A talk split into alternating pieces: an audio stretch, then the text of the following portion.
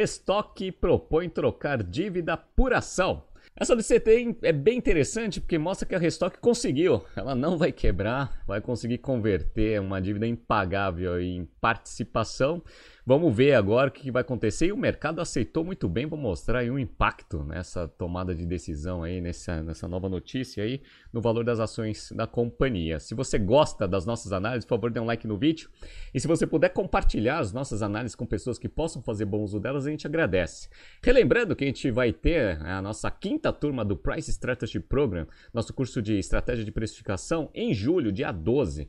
Então, se você quiser entender ferramentas é, de precificação, tanto de produto quanto de serviço, operações B2B ou B2C, faça esse curso, que esse curso é bem interessante. É, ele é um curso curto, são só três semanas, seis encontros, mas ele é muito denso. A gente vai trabalhar aí um monte de coisa interessante sobre o tema. Entre no nosso site www.btcompany.com.br entre lá no, no, na parte de cursos, estratégia de precificação ou pricing. E aí, quem ouve o BTC News aqui pelo YouTube, vem aqui na descrição aqui do, do, do vídeo e vai ter um cupom bem interessante, BTC News aqui, ó, para você conseguir ter um desconto para essa turma. Não se esqueça de se inscrever. Te vejo ali em julho. Então vamos lá, vamos para essa notícia interessante. A Restock, ela estava com uma dívida impagável aqui de 1 bilhão e 600. E eu vou falar que essa dívida impagável não sou eu que estou falando, não. É só você analisar os balanços e a própria FIT já tinha falado que esse negócio era impagável. Bom, aí qual que foi a ideia? A ideia foi negociar ali com os debenturistas, né, que são os detentores desse título de dívida, para ver se eles não têm interesse aí de converter essa dívida impagável em participação da companhia. Isso é possível e e traz algum interesse para o debenturista, porque a Restock é uma empresa de capital aberto. E aí, obviamente, você consegue ter liquidez aí em cima dessas ações que você vai receber. Então, a proposta ela gerou em torno de emitir mais 800 milhões de ações a um preço de 2,10. Legal. Tá? Só para vocês terem uma ideia como que vai ser a diluição dos atuais sócios, hoje a Restock tem 68,8 milhões de ações. Então você emite mais 800 milhões, aí você vai ver que a diluição aí é absurda. Mas não tem muito jeito não. Ou é isso ou a falência. E a falência não vai ser bom, obviamente, nem para a empresa, porque ela para de operar, e também não vai ser bom para o debenturista. Vou mostrar para vocês que hoje o patrimônio total da companhia é 1 bilhão e 500. E desse 1 bilhão e 500, eu vou mostrar para vocês que eu acho que se fizer um leilão vai, vai conseguir converter muito menos né, desses 1 bilhão e 500 em dinheiro. Vou mostrar para vocês, fica tranquilo, tá? Então, a melhor forma de você conseguir tanto né, agradar o debenturista ali que não vai ver a restock é, no curto prazo conseguir ter dinheiro para honrar os 1 bilhão e 600, é pelo menos você ter participação no negócio e influenciar no management para você conseguir eventualmente fazer o um negócio gerar bastante caixa e virar um negócio bom. Dado que é uma empresa de capital aberto, se o mercado começar a sentir que esse negócio tem potencial de crescimento, aí você tem até um retorno ali em cima das próprias ações, da valorização da ação. Então isso é bem interessante. A negociação entre Restock aí e o principal detentor das debêntures, que é esse WNT, é, a Restock, obviamente, queria né, 3 reais por ação. Né? Então, obviamente, para ser menos diluído, mas também não ia ser tão menos diluído, os atuais sócios vão, vão, vão ser minoritários de qualquer jeito. Mas negociação é negociação. E aí, 3 reais por ação, a WNT achou que era muito alto, né? E aí fechou a negociação a 2,10. Legal. Tá? E aí vai, vai ter uma assembleia que provavelmente vai ser aprovado, né? Porque não tem muita alternativa para restock. Isso daí vai, né, vai ser aprovado e a restock vai ter agora, né, é, página virada com esse negócio e eventualmente agora vai ter um pouco mais de tranquilidade para conseguir implementar suas estratégias. Legal, né? Hoje o market cap do negócio é 128 milhões de reais. E eu vou mostrar que esse 128 aqui, a valor de mercado, está muito bem pago, porque o PL, né, o patrimônio líquido do negócio, está negativo. Ou seja, o valor intrínseco né, do, do, do, patrimônio líquido negativo ainda é positivo. Né? Então o pessoal ainda via um pouquinho de valor aí no negócio. Né? Beleza, bora. Então, ó, com o anúncio, as ações deram uma disparada. Estão vendo aqui? Ó, fecharam ontem aqui com mais 21,6%. E aí, quando você pega aqui no último mês, ó, a ação aqui estava gerando em torno de 1,55, 1,60, tá vendo? Ó? Aí pá, disparou aqui. Ah, então a empresa vai sobreviver. Já foi para um, quase dois e pouquinho aqui no início do pregão, fechou em 1,97 reais. Mas quando você pega um histórico um pouco mais longo, né? Esse negócio aqui, ó, a valor da ação já chegou a valer 88 reais. Olha que interessante, né? Então 88 para 1,97, né? Destruição de valor na veia. Interessante isso, né? Bora! Então, ó, essas debentures aí, elas foram emitidas lá em janeiro de 21, porque a Restock foi uma das empresas aí que, que sofreu bastante aí com o fechamento do comércio, etc. Já estava com uma posição ruim ali dentro do balanço, ficou ainda pior. Aí ela emitiu essa dívida, e aí ó, é um, né, sempre um, um ponto de atenção aqui que eu, que eu gosto de salientar aqui para quem ouve o BTC News. Toda vez que seu assessor financeiro ou você olhar lá na plataforma lá do seu banco, é, debentures, sempre dê uma olhada ali na empresa, nas garantias e na rentabilidade. Tem muita gente que fala assim: ah, pô, o negócio tá dando ó, CDI, né? Quando esse negócio foi emitido, CDI mais 2,8. Legal. Como na época o CDI estava 2%, você fala assim, pô, esse negócio dá muito mais do que 100% CDI. Legal, parece ser um bom negócio, vou comprar. Aí você não viu as garantias, né, e não viu a solidez da, da operação. O risco desse negócio quebrar, já na época, era grande. Então, quem comprou esse negócio era, foi a WNT, boa parte dela, porque ela tinha uma estratégia de ter o controle do negócio mais para frente. Mas você que viu esse negócio aí na sua plataforma do seu banco, e aí o seu assessor financeiro falou: pô, rentabilidade boa, tem marcas boas, etc. E você não, não, não analisou, comprou a debênture e não vai ver a cor do dinheiro, tá? Pelo menos, pelo menos, né? Você ainda vai ter esse negócio aí, né? Você não vai ter o dinheiro, mas vai ter uma ação que vai ter liquidez. Ou seja, a hora que esse negócio foi convertido em ação, você vai lá e vende as ações no mercado, você transformou o que você comprou em dinheiro. É, talvez recupere uma parte ali do principal, ou até tenha algum ganho dependente da flutuação. Ou vai perder, mas pelo menos vai conseguir vender. Não vai ser zero o negócio. Então, toda vez que tiver um título ali de dívida para você né, acessar, dá uma olhada no prospecto e nas garantias. Vou falar para vocês aqui de um caso muito semelhante aqui a Restock, que o debenturista ali vai, vai ficar com zero. Tá? Vai ficar com zero de dinheiro, vocês vão ver. Tá? Mas enfim, tá? Então essa que é a dívida aqui que eles estão tentando negociar. E ela estava impagável, Renato? Tava, ó. Eu vou até pegar aqui, ó. A Fitch fez uma reavaliação dessa dívida em março de 22, ó. Fitch rebaixa a rate da Restock para RD. Aí você fala, o que é RD, Renato? Bom, se você não lembra o que é essas graduações de dívida, ó, vai desde o AAA, que é o risco de calote praticamente zero, até o D, que é D assim, não pagou calote. RD é a penúltima aqui, ó, tá vendo aqui, ó? RD. Tá? Então, assim, tem AAA, Double A, é, Triple B. Até aqui, ó, é, o pessoal fala que é, é investment grade, ainda é, grau de investimento, chance muito baixa ali de ter um, algum calote. Depois de 3B menos, aí já é, é speculative grade, né? Grau especulativo, a chance de dar calote já começa a aumentar. Ó, então aqui no amarelinho, que é o BB, ó, elevada expectativa de risco de inadimplência. A Restock, aquela debênture era RD, inadimplência restrita. Né? Então o negócio era impagável mesmo. E aí eu vou mostrar para vocês o seguinte, ó. A Restock aqui, ó, vou pegar aqui o patrimônio dela fechado no primeiro trimestre de 22, tá? 1 bilhão 533. Aí você fala assim, bom, é, se eventualmente ela não aceitasse essa conversão é, o debenturista lá, os credores iam pedir a falência do negócio, aí você ia pegar esse 1 bilhão 500 e ia transformar em dinheiro, né? Massa falida. Qual que é o ponto? O ponto é o seguinte, é, Desses 1 bilhão 533, estão vendo que tem 482 aqui, que é uma conta que chama intangível. Nessa conta, ela tem alguns pontos comerciais e até tem algum valor, né? Se você for tentar converter esse negócio em dinheiro. Mas ainda tem resquícios de um negócio que chama ágio de aquisição. O que é ágio de aquisição? Quando você paga mais, né? Numa transação de compra ou de fusão, né? Entre duas empresas em, acima do patrimônio líquido, a diferença é ágio de aquisição. Ou seja, é um valor que você pagou a mais do patrimônio líquido da companhia. Estão vendo que esse ágio de aquisição era 1 bilhão e 900 lá em primeiro trimestre de, de 19, que ele surgiu, boa parte dele, né, da junção aí de é, restoque do Dalina. Ah, então, para você conseguir fazer o negócio, eles viram a diferença lá do PL com o valor da transação e deu um ágio gigantesco. Vocês já viram que esse ágio foi caindo, né? Por quê?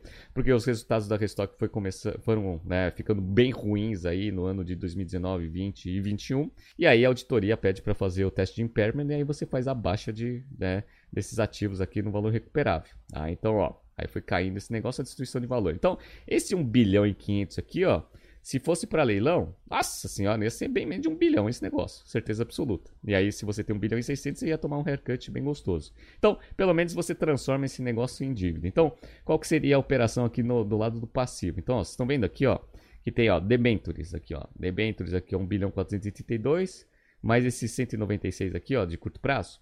Então, teoricamente, é pegar boa parte disso, uns 80%, e jogar aqui para o patrimônio líquido, né, no capital social. Então, você integra esse negócio, Vocês estão vendo que o patrimônio líquido hoje da, da Restock é negativo, menos 586, tá? ou seja, ela tem mais passivo do que patrimônio. Você converte esse negócio em, em capital social e aí você consegue ficar no final ali com PL ali positivo ali em torno de uns 800, 900 milhões. Legal, né? E aí a empresa diminui bastante o seu nível de endividamento e aí consegue ter aí PL positivo. Olha que interessante, essa que é a estratégia.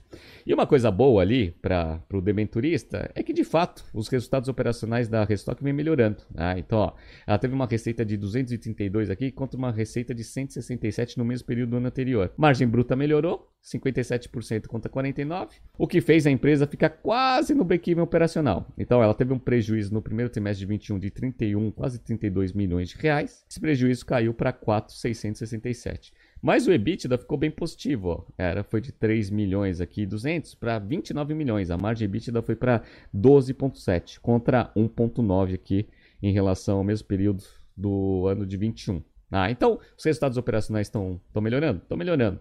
Só para vocês terem uma ideia, quando fizer essa conversão, vai ter uma outra linha que vai contribuir positivamente, que é o que. Vocês estão vendo que o resultado financeiro aqui, ó, ele deu uma bela de uma aumentada, tinha sido 25 milhões aqui de resultado financeiro negativo. Agora foi 67. É o CDI mais 2,8 lá. Né? A CDI era 2%, agora está em 12,75. Vai lá para uns 13 alto, quase 14 para o final do ano. Então, se você tira né, essa dívida e converte capital social, até os encargos agora eles somem. E aí isso daí vai contribuir positivamente para o lucro líquido da, da, empresa. Legal. E outra coisa que melhorou bastante na Restock, né, nesses primeiros três meses aqui, ó, foi geração de caixa operacional, 43 milhões. Só para vocês terem uma ideia, pré-pandemia, em 2019, esse negócio estava queimando operacionalmente 45. Então, além de melhorar os seus resultados operacionais, ainda a geração de caixa começou a ficar positiva. O que traz aí, né, uma perspectiva positiva aí para o negócio. Legal, tá? Então essa é a Restock, parabéns aí para quem bolou essa negociação aí com as debêntures. Vai ser mais um player diversificado de aí que vai conseguir atuar agora sem esse peso aí, né, de conseguir sobreviver no curto prazo. Legal, tá? Aí, tem um ponto interessante, né? Algumas semanas eu falei ou no BTC Journal ou no BTC News sobre a Embrands. E aí tem aqui, ó, essa notícia aqui, acho que foi semana passada. Embrands negocia a marca como garantia a credores. Por que, que essa situação aqui da Embrands é bem diferente da situação da Restock, né? Bom, como eu falei para vocês, né, é isso daqui eu lembro que eu falei quando a Embrands emitiu né, essas debêntures, uma parte da garantia né, das debêntures era marca, né? Então, eles tinham colocado uma marca ali como garantia para o debenturista, caso eventualmente ele viesse a não pagar essa dívida, né? Legal. E aí, quando surgiu essa notícia semana passada, eu falei para vocês, né? Eu falei, quanto que vale uma marca, né? Uma marca, ela é precificada assim como qualquer ativo, né? Você vai ver o potencial de geração de fluxo de caixa futuro desse negócio trazido a valor presente ao custo médio ponderado do capital. Beleza, né? Esse é o potencial, o valor de uma marca. Legal. Quanto que vale uma marca de moda, né, como garantia para um debenturista, né? Então, vamos pensar aqui, né, a, a, Inbrands não pagando 500 milhões, que é o que ela tem de debentures hoje ali, né, de dívida com debenturista, e aí ela vai falar o seguinte, ah, vou colocar uma marca. O que, que o debenturista vai fazer com uma marca? É esse que é o ponto. Então, aí, é, o valor de uma marca é um negócio extremamente questionável. Ah, Renato, mas não é um dos maiores ativos que uma empresa tem? É, é, depende, né? É, eu falo que o ativo, ela, a marca, ela só tem valor se quem comprar a marca entender que esse negócio tem geração de fluxo de caixa futuro. Né? Eles tentaram por dois anos vender essa marca e não teve interessado. Quando você quer vender uma marca que não tem interessado, qual é o valor dela? Né? A princípio, zero. Né? Não tem valor nenhum, ninguém quer comprar. Então, dos 500 milhões lá, tinha algumas garantias, né? Que era recebível, que dá uns 40 milhões. Tinha lá estoque, também dava ali uns 40, 50 milhões, lá também não passava muito disso. Ali não dava nem 100 milhões, se você juntar recebível né, com, com estoque. Aí essa marca foi colocada também como uma das garantias da emissão da debênture. E aí o pessoal deu uma olhada nesse negócio, falou assim, ah, marca, pô, marca tem bastante valor, etc. E aí você coloca isso como garantia, né? A princípio diminuindo o risco né, da, da, da, debenture, diminuindo também a taxa de juros que é, eventualmente é cobrado pelo negócio. Aí muita gente viu esse negócio na plataforma do seu banco de investimento, foi lá e comprou. O que, que aconteceu? A, a Embrace não vai ter dinheiro para pagar e aí colocou essa marca. E ninguém está querendo comprar. Né? E se vender, também não vai conseguir cobrir aí o saldo aí para juntar com os 500 milhões. Ou seja, né? quem comprou debênture da, da Embrands está ferrado. Esse aí vai ter calote de fato. Ah, Renato, não dá para transformar também, que nem a Restock, essa debenture em participação na Embrands? Até dá. Mas o que, que o debenturista vai fazer com uma ação de uma, de uma empresa de capital fechado? Vai negociar com quem? Não tem liquidez, é diferente da Restock que tem capital aberto. Né? Esse negócio é uma SA de capital fechado. Então você vai converter esse negócio em participação e não tem valor nenhum, porque você não vai conseguir vender do mesmo jeito, assim como você não vai conseguir vender uma marca. Entenderam qual é o problema? Então, quando você olha na plataforma ali uma debenture, dá uma olhada na empresa e nas garantias, para você saber se esse negócio tem risco alto ou tem um risco mais baixo. Nesse caso aqui, risco altíssimo. Só para vocês saberem o, o, meu ponto. Porque depois que eu, que eu comentei esse negócio, que a marca praticamente não tem valor aqui nesse ponto, aí a galera me questionou isso, né, nos treinamentos em company que eu fiz